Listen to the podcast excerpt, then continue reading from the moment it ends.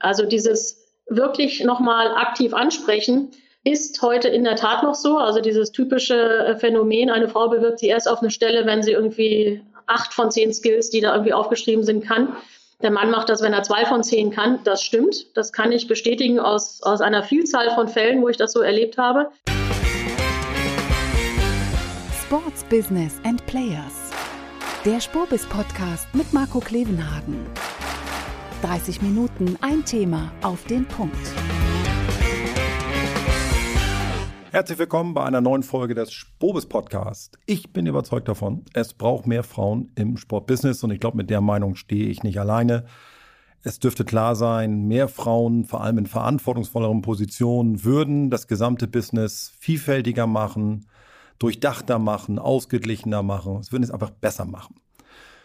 Das kann ich natürlich nur mit einer Frau besprechen, wie wir das hinkriegen sollen. Und das mache ich mit Heike Ulrich, seit 26 Jahren beim DFB, dort in verschiedenen Positionen gewesen, sehr verantwortungsvollen Positionen gewesen. Und jetzt ist sie die mächtigste Frau des Fußballs, wie die Bildzeitung titelte, nämlich Generalsekretärin beim Deutschen Fußballbund. Ich freue mich sehr auf das Gespräch und bin gespannt, welche Lösung sie für uns parat hat.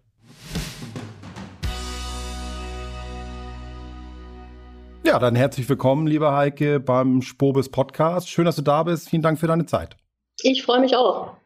Bei uns gibt es am Anfang immer so ein bisschen Anschwitzen. Das Warm-up. Damit wir beide in gute Gesprächsstimmung kommen. Fußballfrauen EM 2022, also gerade jüngst hinter uns. Lass uns da nochmal anfangen, weil die Stimmung war so herrlich und so, so, so toll, so riesig. Und ich habe jüngst bei uns auch jetzt gerade gelesen, wir haben eine Nachricht gehabt bei uns online, wo die Frauenfußball-Bundesliga äh, durchschnittlich war, die vorher auf 8 bis 900 Zuschauer, Zuschauerinnen vor Ort und ist jetzt auf über 3000 angestiegen. Also zugegebenermaßen die ersten Spieltage. Mal gucken, wo das hingeht. Aber was glaubst du, ist da jetzt wirklich mal so die Chance, wo man sagt, Fußball der Frauen, das bleibt jetzt nachhaltig, das setzt sich jetzt durch und wird stark angenommen werden? Ja, das, das hoffe ich in der Tat. Und ja, wir haben auch hohe Erwartungen vorher an diese Europameisterschaft in England gehabt. Nicht nur an unsere Mannschaft oder in dem Fall Frauschaft, sondern äh, eben auch an dieses Turnier. Und diese Erwartungen wurden ehrlich gesagt sogar noch übertroffen. Und auch im Nachgang dieses Turniers werden sie ähm, weiterhin, ja, ich will nicht sagen übertroffen, aber sie sind so, wie wir uns das in der Tat gewünscht haben. Also erstmal, das Turnier war mega. Äh, jedes Spiel, was ich auch von unserer Mannschaft ähm, besuchen durfte oder auch das Eröffnungsspiel Wembley, dann in Wembley wieder, Entschuldigung, das Eröffnungsspiel war ja in Manchester, war auch cool mit der Atmosphäre von, von Manchester dann äh, ein Frauenspiel dort zu sehen. Und dann natürlich ausverkauftes Wembley, ähm, als Gast in Wembley, als deutscher Gast in Wembley zu sein. Das war schon besonders äh, schade dann mit dem Ausgang. Das war grandioser Fußball, fand ich. Von vielen Teams, das ist wichtig. Wir haben nicht nur ein, zwei, drei, vier Mannschaften, die einfach tolle, tolle Produkte zeigen, sondern wir haben mittlerweile acht, neun, zehn Frauenteams, die absolut in der Spitze vorne mitspielen können und auch rund um den Titel äh, mitspielen. Also ich freue mich schon auf die Frauen-WM dann auch in Neuseeland. Du hast den deutschen Markt auch angesprochen, da möchte ich gerne nochmal drauf eingehen. In der Tat, ich war auch äh, bei der Eintracht, als wir Eintracht gegen äh, FC Bayern dann hier in, in, Frankfurt gesehen haben, im großen Stadion mit über 20.000 Zuschauern. Ich glaube, es waren 25 annähernd. Und wir sehen aber auch, dass die anderen äh, Bundesliga-Vereine die großen Stadien öffnen. Das ist exakt das, was wir brauchen. Und wir sehen auch, dass die Menschen in diese großen Stadien kommen. Das heißt, die kleinen Sportstätten, in denen üblicherweise die Frauenteams spielen, sind häufig dann auch zu klein für die Nachfrage, die wir im Stadion haben. Und das ist mega. Das Gleiche zeichnet sich ab im Übrigen bei der Frauen Champions League. Da war es immer mal so, dass irgendwie mal ein Stadion geöffnet wurde, ein großes Stadion geöffnet wurde für die, die Knockout-Phase. Und wir sehen das jetzt schon auch in der Gruppenphase, gehen die ganzen äh, Champions League-Teilnehmer äh, auch in die großen Stadien. Also Camp Nou wird wieder geöffnet und ich weiß auch jetzt schon, dass einige deutsche Teilnehmer Spiel, äh, ihre Spiele dann in den großen Stadien durchführen werden. Das lohnt sich auch nur dann, wenn die Menschen kommen und sie kommen und äh, genauso wollen wir das und auch da werden wir uns auch einreihen als DFB und immer wieder auch solche Highlight-Spiele dann für unsere Produkte einsetzen. Ja, drücken wir wirklich ganz fest die Daumen, weil, also klar, Camp Nou hat man ja auch gesehen, die haben da ein Spektakel abgezogen. Also wenn man am Camp Nou war, ja. äh, mit so vielen Menschen, also ausverkauftes Stadion, mit Choreo, also wirklich Gänsehaut. Ähm, aber klar, wir hatten ja eben gesagt, so die ersten 3000 Zuschauer jetzt im Schnitt so am Anfang, auch da muss man sich ja nicht mit verstecken. Also klar sind nicht 3000, 30.000, jetzt rechne ich 90.000, aber 3000 im Schnitt ist schon so, wo man auch mit anderen Sportarten, egal ob Männer oder Frauen, dann wirklich konkurrenzfähig ist vor Ort. Also das von daher ist spannend zu beobachten, was gerade passiert. Ne? Ja, absolut. Und wie gesagt, was wir sehen, ist, dass das Produkt sich auch extrem verändert hat. Also die Qualität auf dem Feld hat sich extrem verändert, sodass, ja, ich gehöre ja zu der Gruppe Menschen, die sagen, ich habe genauso viele gute wie schlechte Männer- und Frauenspiele gesehen. Es gab bisher viele, die gesagt haben, Frauenfußball ist von der Qualität nicht so, deshalb interessiert es mich nicht. Und das merken wir, das hat sich komplett verändert, dass wir auch neue Zielgruppen erreichen jetzt mit dem Frauenfußball, übrigens auch mit Frauen-Bundesliga-Fußball. Ja, also muss man ja auch mal wieder dann ne, unter der Männerdomäne wieder sagen, Spruch Nummer eins, die Männer, die zugeguckt haben, boah, können die kicken. Es fiel einfach auf. Ne? Also so ein unglaublicher Qualitätssprung im Spiel an sich. Ein, ein, Thema für sich wahrscheinlich. Da könnte man auch lange drüber reden, um das Geheimnis auf den Grund zu gehen, wo, wo der Sprung herkommt. Also es ist wirklich toll zu sehen. Aber lass uns, damit wir auch die Kurve zu unserem Hauptthema nachher kriegen. Du bist seit 26 Jahren im DFB über den Daumen. Unfassbar. Also ich glaube, du hast, ich habe nachgezählt, sieben Präsidenten erlebt. Das gibt's ja sonst eigentlich nur, wenn man irgendwo in Italien in der Regierung arbeitet oder so. Aber das ist also wirklich Wahnsinn. Und dann, als du angefangen hast, den sozusagen, du hast es dann noch kommissarisch gemacht, aber als man dir eben gesagt hat, okay, könntest du bitte das Amt der äh, Generalsekretärin beim DFB übernehmen, da titelte die Bildzeitung mächtigste Frau im deutschen Fußball. Ähm, bevor wir darauf eingehen, wir wollen ja auch die Leute mitnehmen, die nicht jeden Tag was mit Sportbusiness zu tun haben. Nimm uns noch mal für ganz kurze Zeit mit, was macht eine Generalsekretärin bei einem Sportverband? Also das ist doch sicherlich vergleichbar ja mit einer Geschäftsführerin bei einem normalen Unternehmen. Ja, je nachdem, wie die Struktur des Verbandes aufgebaut ist. Also in der Tat es sind viele Ähnlichkeiten zu einer Geschäftsführungsposition oder einem klassischen CEO, wie wir sie aus, aus der Wirtschaft häufig kennen. Wir haben ja als DFB eine, ich sage mal nochmal klarere Trennung auch wirtschaftlicher Geschäftsbetrieb, ideeller Bereich vorgenommen, gerade zu Beginn dieses Jahres. Seit dem 1.1. haben wir den gesamten wirtschaftlichen Geschäftsbetrieb ausgegliedert in die KG, unsere Tochtergesellschaft, hundertprozentige Tochtergesellschaft. Das heißt, alle Bereiche, wo wir auch Geld einnehmen und wo ähm, zum Beispiel die Nationalmannschaften sich aufhalten mit dem Bereich von Oliver Bierhoff, Marketing, Commercial, unser Spielbetrieb, dritte Liga, Pokal, das äh, läuft alles in dieser KG. Äh, der Generalsekretär oder in dem Fall ich, die Generalsekretärin, sind die, äh, nimmt die Leitungsfunktion in dem EV ein und ist gleichzeitig in einem Aufsichtsgremium in der KG. Grundsätzlich kann ich damit schon sagen, ich leite auch das gesamte Haus. Wir sind ja aber in der Tat sehr, sehr engen Austausch mit der Geschäftsführung aller Bereiche EV, KG. Wir sind ein Team. Das läuft auch sehr gut, aber ich habe in der Tat eine andere Rolle im EV im Vergleich zu meiner Rolle in dieser KG. Aus dem EV heraus sind wir aber auch Dienstleister in das Haus hinein. Das heißt, was sind so typische Themen, die mich betreffen, um ganz konkret zu fragen, wie sieht denn so ein Tag von dir eigentlich aus? Also äh, bei mir hängt, hängen alle Dienstleistungen ins Haus hinein, äh, wie HR, wie die rechtlichen Situationen, Themen wie Sicherheit, der ganze internationale Bereich und institutionelle Beziehungen, also die Beziehungen zu anderen Nationalverbänden, FIFA, UEFA, also jetzt das ganze Thema Katar und so weiter, ist äh, sehr nah auch dann bei mir am Schreibtisch. Das wird von uns hier gesteuert aus dem EV hinein in die Fußballfamilie, wenn ich mal den hauptamtlichen Komplex leite. So, und ein ganz wichtiger Punkt ist natürlich, wenn ich vom DFB spreche, unsere Mitglieder sind zum größten Teil unsere Landesverbände. Das heißt, wir steuern von hier aus auch den gesamten Amateurfußball, die Zusammenarbeit mit den Landesverbänden, mit den ehrenamtlichen Gremien etc. etc. Also extrem vielfältig. Man weiß morgens manchmal nicht, was einem den Tag über so erwartet. Und das macht es aber auch so spannend. Also die, die Qualität der Fragen oder Anfragen oder der Themen, zu die zu diskutieren sind, sind, sind sehr, sehr unterschiedlich, sehr, sehr komplex und ja, treiben mir dann auch mal wieder das Lächeln ins Gesicht, wenn dann irgendwie eine Anfrage von einem kleinen Verein kommt, der dann aus irgendeinem Grund auch bei mir manchmal zu landen hat. Und äh, eine Stunde später verhandelt man über einen Grundlagenvertrag. Das, das macht so spannend, diesen Job. Wir, wir sprechen gleich natürlich darüber, wie, wie du da hingekommen bist und, und wie du das Ganze erlebt hast. Und dafür bediene ich mich einer meiner schicken Tasten hier mal wieder. Das Thema. Und wir springen ins Hauptfach und das Thema oder die Frage heute, die uns leiten soll, heißt, warum gibt es so wenig Frauen im Sportbusiness? Denn dem ist so, da müssen wir nicht lange drum herum reden.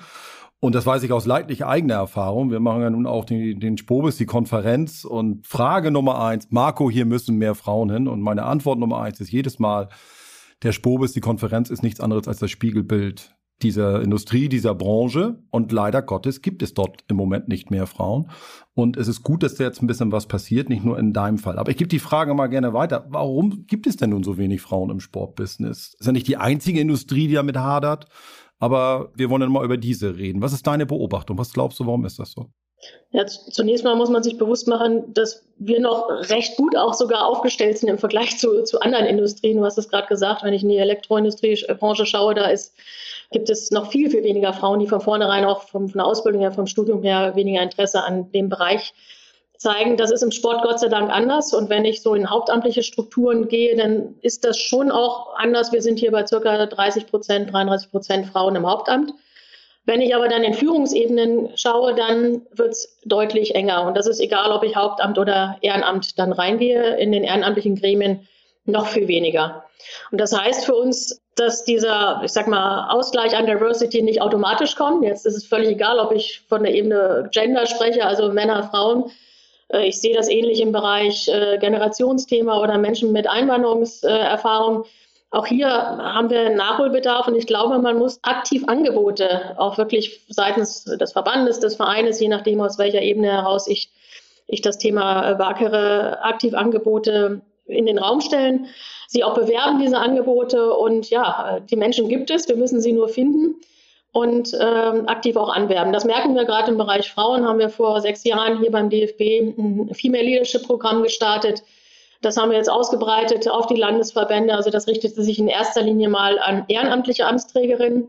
Und es war total cool. Wir hatten letzte Woche hier dann ein solches Leadership-Programm für Menschen mit Einwanderungsgeschichte und die Mentoren, Mentorinnen in dem Fall, waren schon viele von diesen Frauen, die wir vor sechs Jahren angeteasert haben, um in Führungspositionen zu gehen. Also was zeigt uns das? Erstens, es gibt diese Menschen. Zweitens, man muss sie aber aktiv ansprechen, die ihnen ein Angebot machen, sie auch enablen, diese Positionen einzunehmen. Und äh, drittens, sie lassen sich auch wirklich integrieren in das Netzwerk. Also wir kriegen heute die ersten Früchte unserer Arbeit von damals. Spiegelt sich auch wieder in den ehrenamtlichen Gremien. Wenn wir jetzt, äh, gut, der DFB hat jetzt äh, seit dem Bundestag im Präsidium sogar ein Drittel mit Frauen besetzt. Wir sind jetzt fünf Frauen von 15.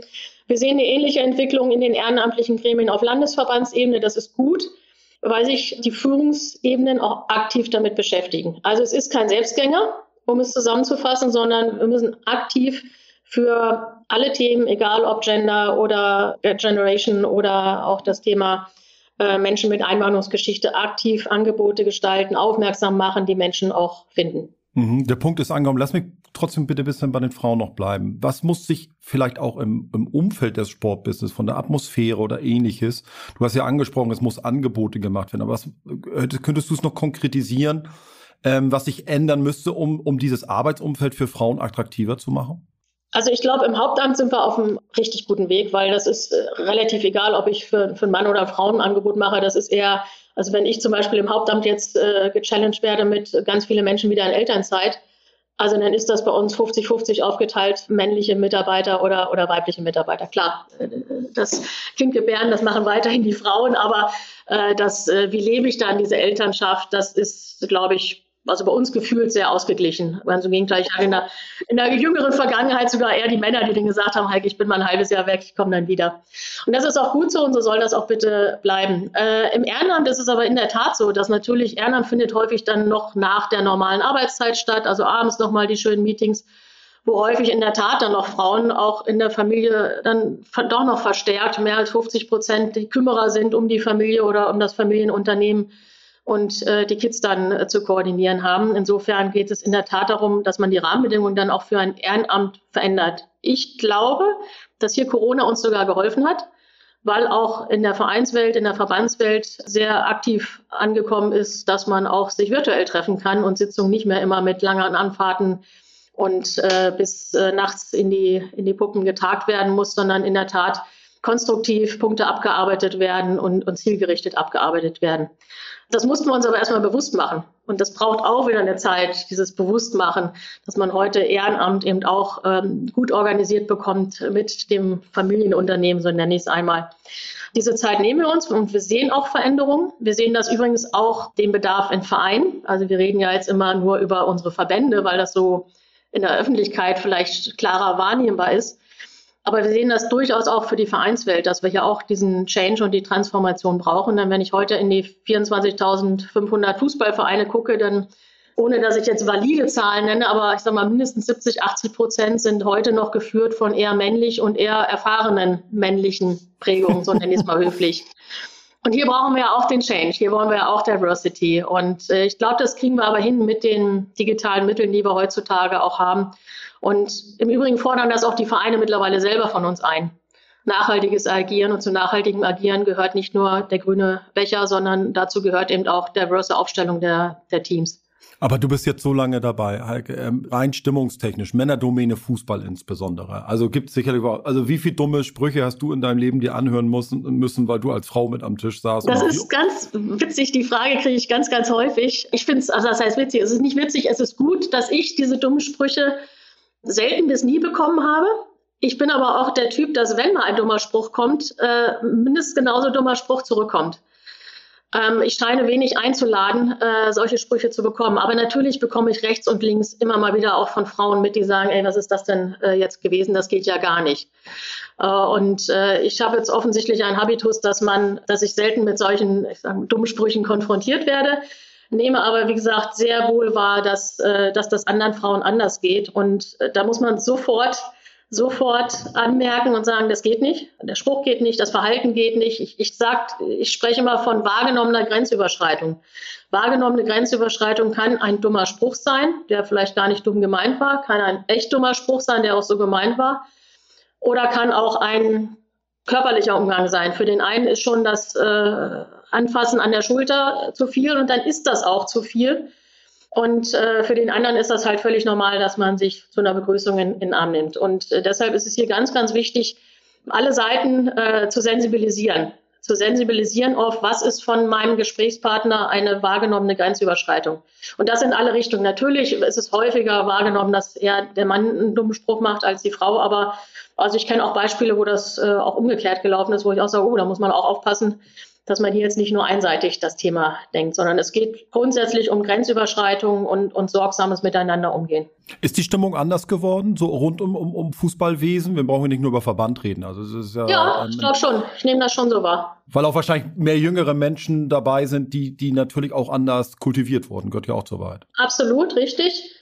Also wir hatten jetzt gerade äh, fast 600 Gäste vorgestern hier beim Campus äh, im Rahmen der der Auslosung für die Europameisterschaftsqualifikation. Und äh, wir haben sie alle begrüßt, Bernd Neuendorf und ich. Und man sah gerade im Bereich der GeneralsekretärInnen, erstens äh, mehr Frauen, also immer noch zu wenig natürlich anteilig und äh, viel, viel jünger. Also gerade im Hauptamt merken wir, dass die Verantwortung jetzt wirklich an die nächste Generation auch übergeht bei den Präsidenten auch eine, eine, bessere Durchmischung als noch vor fünf oder zehn Jahren und bei uns selbst natürlich auch. Also jetzt die Zusammenarbeit mit Bernd Neuendorf, mit dem Schatzmeister äh, Stefan Grunwald, der ja auch noch unter 40 ist. Äh, das ist ein, ist ein anderes Miteinanderarbeiten, ist ein sehr, sehr gutes Miteinanderarbeiten, weil die beiden auch andere Fragen stellen, weil sie auch relativ neu sind im Verbandswesen und das tut uns gut. Also da bin ich dann eher der Dinosaurier und äh, insofern äh, tut uns das gut, tut mir das auch gut, äh, bestimmte Themen einfach mal von einer anderen Perspektive auch betrachtet zu bekommen. Und das stelle ich aber in der gesamten Sportlandschaft fest. Gibt es dann eigentlich so einen Zusammenschluss von Frauen, die sich regelmäßig und, und, und vertrauensvoll austauschen innerhalb des Sportbusiness? Ja, äh, die gibt es auch unterschiedliche Netzwerke, auch auf unterschiedlichen Ebenen. Ich habe das einmal in, in, auch in einen Wirtschaftsbereich hinein aus äh, ja, einer eigenen Fortbildung, die ich mal gemacht habe. Das ist ein, ein Mega-Netzwerk, da bin ich als Sportlerin fast dann äh, die Exotin. Aber wir haben das auch hier im Sport. Also wir treffen uns auch in, in Frankfurt öfter mal in bestimmten Runden mit Frauen, die in, in verantwortungsvollen Runden hier im Sport verankert sind. Und äh, dieser Austausch findet statt. Und das, der ist auch wichtig und der ist auch gut, äh, diese Erfahrung zu teilen und äh, ja, sich selber dann auch mal gegenseitig den Rücken zu stärken. Kann ich auch nur jedem empfehlen, der oder die irgendwo auch ähm, eine Unsicherheit hat. Es gibt diese Netzwerke, schaut euch um, kriege ich schnell im Internet per Google auch gefunden. Und äh, in der Regel äh, nehmen diese Netzwerke auch neue Kolleginnen sehr, sehr gerne und offen mit offenen Armen auf. Lass uns doch mal über die Rahmenbedingungen von Arbeitgebern reden. Also ich höre, höre oft aus unserer Szene heraus, ja, wir wollen ja gerne Frauen einstellen, aber wir kriegen gar keine Bewerbung auf den Tisch. Nun wissen wir beide im Moment, nicht nur wir beide, sondern man weiß es grundsätzlich, im Moment ist es grundsätzlich schwierig, überhaupt Bewerber, äh, ja. Bewerberinnen zu bekommen, egal welchen Geschlechts. Und tatsächlich sind Bewerbungen von Frauen sehr, sehr selten dabei. Das ist ja die eine Wahrheit. Aber welche Rahmenbedingungen kann ich denn gestalten als Arbeitgeber, was das Arbeitsumfeld attraktiver einfach macht? Wo, wo, wo Frauen sagen, Mensch, wenn die Arbeitsumfelder so und so gestaltet sind, dann bewerbe ich mich auf so eine Stelle natürlich viel lieber als woanders. Ja, erstmal glaube ich, als, als Arbeitgeber sollte man auch äh, ausdrücken, dass man sehr gerne auch mit, Frauen zusammenarbeitet. Also äh, es ist gleichzeitig aber wichtig zu sagen, es, es, muss nicht eine Frau sein. Also das ist, ich darf ja nicht gleich wieder ausgrenzen. Insofern ist die Ansprache in dem ganz normalen Bewerbungsprozess wichtig, neutral zu halten. Aber ich stelle in der Tat auch fest, jetzt gerade auch wenn es bei mir um, um Führungspositionen geht, ich habe in der Vergangenheit häufig potenzielle Kandidatinnen, die ich für geeignet gehalten habe, auch nochmal speziell angesprochen, habe gesagt, warum hast du dich nicht beworben oder warum bewirbst du dich nicht? Und daraufhin kam dann eine Bewerbung. Also dieses wirklich nochmal aktiv ansprechen ist heute in der Tat noch so. Also dieses typische äh, Phänomen, eine Frau bewirbt sich erst auf eine Stelle, wenn sie irgendwie acht von zehn Skills, die da irgendwie aufgeschrieben sind, kann. Der Mann macht das, wenn er zwei von zehn kann. Das stimmt. Das kann ich bestätigen aus, aus einer Vielzahl von Fällen, wo ich das so erlebt habe. Deshalb ist dieses Ansprechen der Frau, wenn man das Gefühl hat, übe es zumindest einmal, selbst wenn sie hinterher den Job nicht kriegt, aber einfach mal sich in solche Situationen zu begeben, da scheint in der Tat noch äh, bei den Frauen ein, ein Gen vorzuherrschen, dass sie da eher dann die vorsichtigere Nummer fahren und ähm, als bei den Männern. Aber nichtsdestotrotz, das erste ist, der Arbeitgeber selbst muss, muss attraktiv und offen sich auch gestalten. Das zweite ist, durch Corona die Arbeitsbedingungen auch bei uns haben sich so verändert, dass ich das, egal ob als Mann oder Frau, die Aufgabe sehr, sehr gut erfüllen kann. Äh, Stichwort mobiles Arbeiten äh, ist auch bei uns, hat sich äh, sehr viel getan in den letzten drei Jahren. Stichwort, so wie wir jetzt gerade einen, einen Podcast so aufnehmen und nicht mehr wie früher ein Interview hier stattfindet und der ganze Tag dann irgendwie verplant ist. Also von den Arbeitsbedingungen her ist es völlig egal, ob ich als Mann oder Frau einen solchen Job äh, zu bestreiten habe. Dafür gibt es genug Rahmenbedingungen, die da ja die Möglichkeiten wirklich für jeder Mann und jeder Frau auch öffnen. Sind, sind selbst auferlegte Quoten ein Lösungsansatz? Du, du, du wirst die, die, die Initiative, Fraueninitiative äh, Fußball kann mehr kennen, die, die mehrere Punkte aufgelistet haben ihrer Forderung, die Richtung Quotenregelung geht. Ist das, ist das ein guter Lösungsansatz? Ich bin immer noch kein Quotenfan, habe auch meine Haltung grundsätzlich dazu nicht verändert sehe aber gleichzeitig, dass es wichtig ist, sich klare Ziele zu setzen. Also das einfach nur laufen zu lassen und zu hoffen, dass es besser wird, hilft nicht wirklich. Das habe ich auch daran gemerkt. Wir haben uns ja im, im Rahmen unserer Kampagne Fast Forward auch aktiv das Ziel gesetzt, 30 Prozent Frauen in hauptamtlichen und ehrenamtlichen Strukturen bis 27. Und dieses Ziel wurde schön diskutiert. Und allein die Tatsache, dass dieses Ziel diskutiert wurde im Vergleich zu den anderen, also mehr diskutiert wurde als im Vergleich zu den anderen, zeigt, ja, es, es triggert etwas bei den Entscheidungsträgern. Und das war aber gut, dass diese Diskussion stattgefunden hat und dass wir gemeinschaftlich gesagt haben, ja, wir stehen dazu. Das ist in einigen Bereichen äh, unserer Fußballlandschaft wirklich eine Herausforderung, aber es steht das Ziel. Deshalb bin ich eher dafür, sich solche Ziele konkret zu setzen und immer wieder auf dem Weg dahin zu schauen, sind wir auf einem guten Weg oder wo müssen wir noch dran schrauben, damit wir dieses Ziel auch erreichen, als zu sagen, ich nehme jetzt die Quote und jetzt müssen wir irgendwo eine Frau noch herbekommen, damit wir äh, die Quote einhalten. Da ist immer noch meine Sorge zu groß. Dann lieber äh, Qualität vor Quantität und dann auch die richtigen wirklich in, in, in den Einsatz oder in die Position zu bringen. Lass uns nochmal zurückgehen zu deiner persönlichen Karriere, die wirklich beeindruckend ist. Ich habe schon angedeutet, 26 Jahre beim, beim DFB, du hast unterschiedlichste Positionen betreuen können. Am Anfang, das fand ich aber auch auffällig, ist auch manchmal bis heute so, eher im Bereich dann wiederum der Frauen beim DFB. Das ist ja auch so ein bisschen, wo man sagen könnte, ja, typisch, ne? Ja, wir wollen gerne mhm. Frauen, aber die sollen sich dann bitte um die Frauensachen vermeintlich kümmern. Ist ja vielleicht auch ein Widerspruch an sich, können wir auch gerne diskutieren. Wie hast du deine Arbeitsatmosphäre, deine persönliche Arbeitsatmosphäre oder was, von was wurde die am meisten beeinflusst? Von dem Präsidenten, von der Position, die du bekleidet hast? Also, wo hattest du das Gefühl, in der Situation fühle ich mich besonders wohl oder besonders unwohl? Mhm. Also ich wurde in der Tat erstmal zum DFB geholt als Teammanagerin der Frauennationalmannschaft. Daraus wurden dann ziemlich schnell Mannschaften. Dann wurde daraus ziemlich schnell, dann mach doch mal schnell die Frauen-Bundesliga fit äh, und entwickle einen Pokal. Also das war ja in der Tat die Anfangszeit so ein bisschen eierlegende Wollmilchsau und gleichzeitig aber die Chance, unterm Radar ein, ein mega schönes Arbeitsfeld zu entwickeln. Und äh, meine Führungskräfte damals haben alle gesagt, wir wollen, dass auch Frauen das machen und nicht wieder alte weiße Männer dieses Thema entwickeln. Insofern war das damals sogar sehr, sehr gut, dass wir uns nach und nach ein Team auch aufbauen konnten und in der Regel auch Frauen Verantwortung übernommen haben für das Thema Frauenfußball. In der Tat war es dann aber manchmal so, dass wenn das Wort Frauen irgendwo fiel oder Frauenrechte oder irgendwas, wurde automatisch entweder Hannelore Ratzeburg oder Heike Ulrich angerufen, macht mal, wo wir sagen, nee, nee, nicht unsere Baustelle, eure Baustelle. Wir sind hier zuständig für XYZ. Diese, dieser Reflex, den haben wir auch in der Tat noch bis vor ein paar Jahren beide, Hannelore Ratzeburg und Heike Ulrich, wahrgenommen, nach dem Motto, komm, hat irgendwas mit Frauen zu tun, sollen die beiden mal regeln. Teilweise begegnet mir das auch heute noch so, auch in meiner Position als Generalsekretärin, selbst bei Menschen, die gar nicht wissen, dass ich so eine Vita im Frauenfußball habe, dass offensichtlich so dieser Zusammenhang Frau in Führungspositionen im Fußball kann ja eigentlich nur aus dem Frauenfußball kommen, irgendwo in der Denke vieler Menschen noch behaftet ist. Und das relativ gleich bei Männern und Frauen übrigens, das muss man auch wieder sagen. Das ist Punkt eins. Punkt zwei, wie ist mir das begegnet? Also ich hatte in der Tat aber auch das Glück, dass ich häufig unterm Radar auch Dinge im Männerfußball entwickeln konnte. Also ich habe jahrelang, als wir noch ein Live-Spiel im DFB-Pokal der Herren hatten, habe ich den Pokal morgens eingepackt in mein Auto, bin damit irgendwo nach Aachen, das war auch so ein Megaspiel, Aachen-Bayern, werde ich auch nie vergessen, oder Braunschweig-Dortmund, als das Flutlicht ausging. So, das waren alles so Spiele, die ich begleitet habe, in dem Fall für den DFB-Pokal der Herren als Frau konnte mich aber dadurch ganz gut unterm Radar entwickeln, meine Lehren ziehen und äh, damit dann vielleicht auch meine Vorbereitung immer im Hintergrund für mich treffen, für die Positionen, ähm, die dann so kamen. Und seit 2018 war es ja dann in der Tat so, dass ich äh, komplett den Spielbetrieb übernommen habe, äh, für den DFB Sicherheitsthemen übernommen habe, Schiedsrichterei. Das sind alles nicht äh, unbedingt nur vergnügungssteuerpflichtige Themen und große Herausforderungen, aber ich fühlte mich gut darauf vorbereitet, A, weil ich so gut unter dem Radar Frauenfußball entwickeln durfte, meine Erfahrungen machen durfte, ohne dass sie gleich öffentlich kommentiert wurden.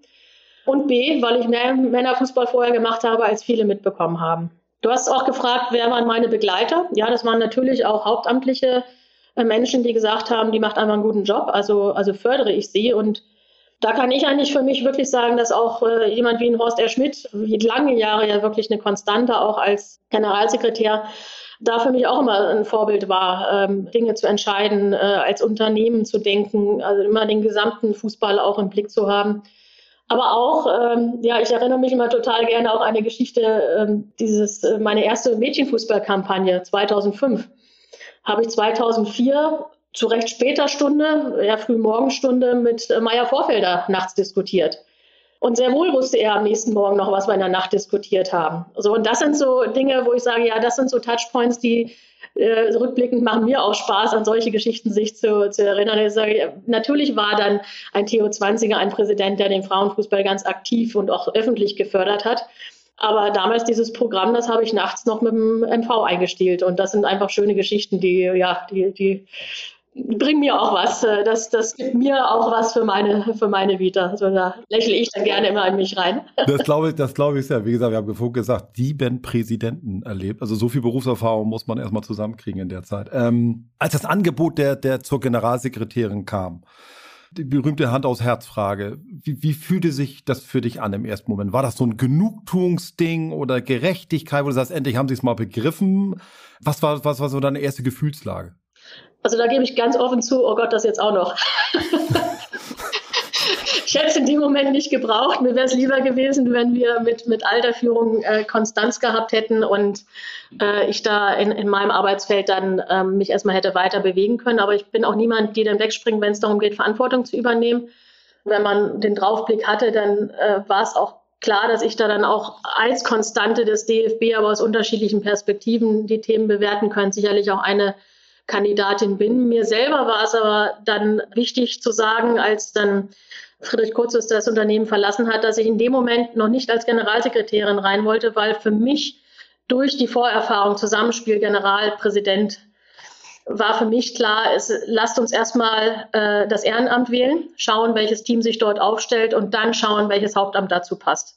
Deshalb war es mein Wunsch zu sagen, nein, ich mache das erstmal als stellvertretende Generalsekretärin weiter, das Haus leiten, das kann ich, das traue ich mir zu. Ich kenne das Haus auch, da bin ich vielleicht auch genau die Richtige, um so ein bisschen wieder Ruhe auch reinzukriegen. Aber ähm, die Konstellation, mit der man dann wirklich in die Legislaturperiode gegangen ist, war für mich klar, muss dann auch passen und war für mich auch völlig richtig, dass dann ein Präsident dem Präsidium sagt, mit wem passt das denn? Und jetzt in der Kombination passt das sehr gut. Ich freue mich, dass Bernd Neuendorf da auch sich für mich entschieden hat und mich dem Präsidium dann vorgeschlagen hat. Und insofern kann ich nur sagen, jetzt äh, ist die Konstellation gut und unsere Aufgabe ist in der Tat hier auch wieder ein bisschen Stabilität nach außen auch zu präsentieren. Schalke, ich merke gerade, uns läuft ein bisschen die Zeit weg. Ich könnte die ganze Zeit zuhören. Aber wir, na, überhaupt nicht. Wir müssen jetzt nur lang, pass auf. Es geht in die letzte Runde. Genau, kurz und knapp hinten raus. Gibt es einen, von mir ist auch gerne zwei, entscheidende Ratschläge an Frauen von dir, die wie du im Sportbusiness Karriere machen wollen, wo du sagst, achtet darauf, dann wird's auch was. Jetzt hätte ich fast gesagt, weil ich Marco Klebenhagen vor mir habe als Nordlicht, nicht lang schnacken, Kopf in den Nacken, macht einfach. Ähm, manchmal ist es wirklich so ganz einfach, macht einfach, traut euch was zu und gebt auch den anderen Blickwinkel, den in der Tat Frauen manchmal auf Themen haben. Also das äh, kann ich bestätigen. Gebt den einfach rein in die Diskussion. Ja, es gibt, es wäre vor allem, äh, wie du sagst, äh, du hast es eben angedeutet, als die Unruhen beim DFB ganz, ganz groß waren, da kam mir so der Gedanke auf, die Streitereien, die ja Männer gerne untereinander austragen. Da sind ja Frauen dazwischen manchmal sehr hilfreich. Äh, es würde weniger Unruhen da draußen in der Welt geben, wenn Frauen mehr an der Macht wären. Also ich glaube, da können wir uns schnell darauf einigen. Dann war aber noch die, die Frage, vor allem, was sollen, was sollen wir denn? Ich will ja, also ich lerne ja sowieso immer, aber was hast du für mich Tipp an, an Sponsors, an Spobis, an unsere Veranstaltung, wo wir sagen, Mensch, mach doch das und das noch mehr, das würde, das würde unserer Industrie, das würde unserem Sportbusiness helfen.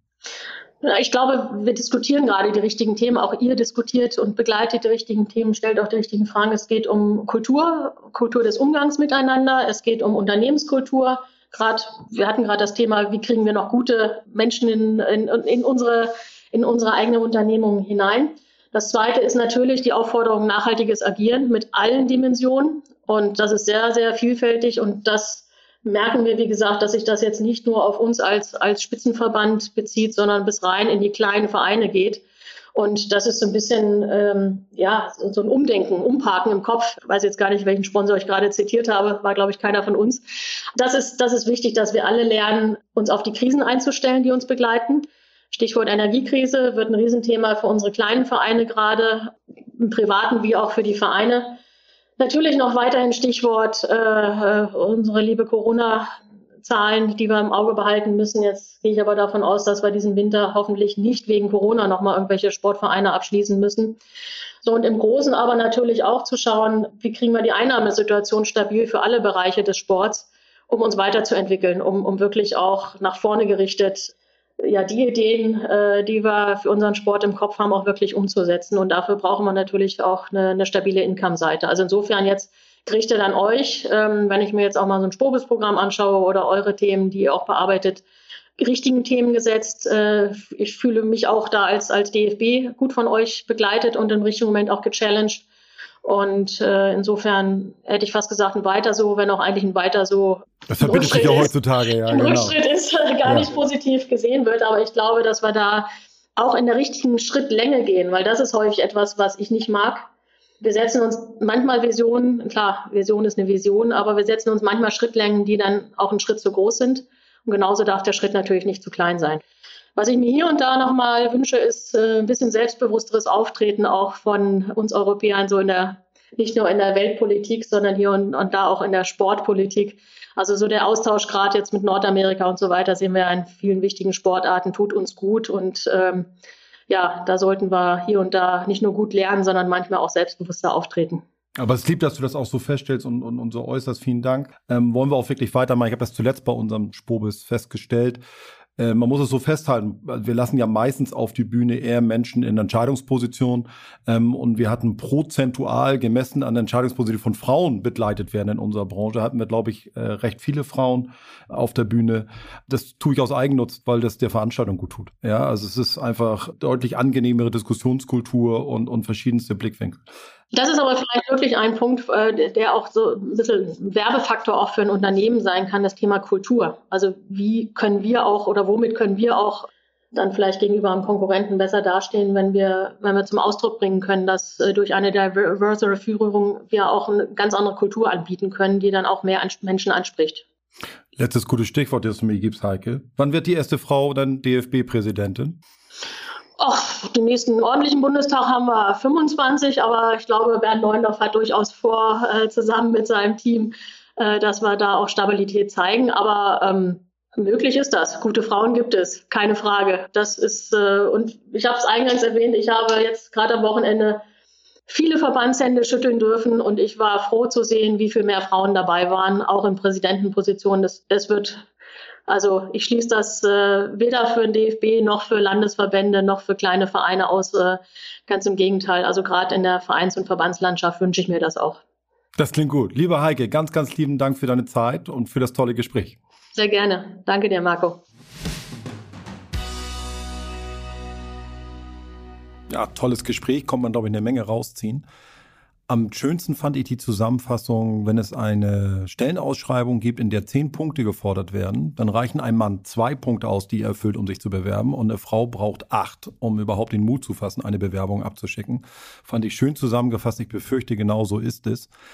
Was aber ja auch wieder zwei Punkte freisetzt, was Heike ja auch gesagt hat. Also die Arbeitgeber müssen noch mehr aktiv auf mögliche Kandidatinnen zugehen und sie auch ein bisschen ermutigen, sich zu bewerben, noch mehr hinterhergehen ähm, und sich selber auch als Arbeitgeber attraktiv nach außen geben, nämlich dass man eben für Männlein und Weiblein gleichermaßen geeignet ist und dass man ein tolles Arbeitsumfeld hat.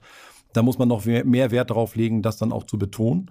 Und ja, an die Arbeitnehmerinnen in dem Fall hat sie klar und deutlich gesagt, lasst euch nichts gefallen. Ja, sagt das, was ihr meint und was ihr denkt und traut euch. Das war ein großes Ausrufezeichen, glaube ich, dahinter. Und was aber vor allem Mut macht, war dann ihr Ausblick auch nach vorn. Sie sagte ja auch, dass der DFB ein bisschen gebraucht hat, zwei, drei Jahre Anlauf, bis dann jetzt die Frauenquote auch beim DFB deutlich besser geworden ist, gleichwohl der Verband da auch noch nicht am Ende ist. Aber es dauert halt auch ein bisschen. Aber sie war sehr optimistisch mit dem Blick in die Zukunft, dass sie gesagt hat, sie ist überzeugt davon, dass es künftig mehr Frauen im Sportbusiness, im Sport geben wird und auch in Führungspositionen. In diesem Sinne, das lässt doch froh hoffen. Danke, dass ihr wieder dabei seid. Danke fürs Abonnieren und Weiterempfehlen. Wir hören alsbald. Das war Sports Business and Players. Der Spobis Podcast mit Marco Klevenhagen. 30 Minuten ein Thema auf den Punkt. Nächste Woche Sports Careers and Pioneers. Der Weg an die Spitze. Die Lebenswege der erfolgreichsten Persönlichkeiten im Sport. Der Spobis Podcast mit Henrik Horndahl. Der Spobis Podcast ist eine Produktion von Maniac Studios.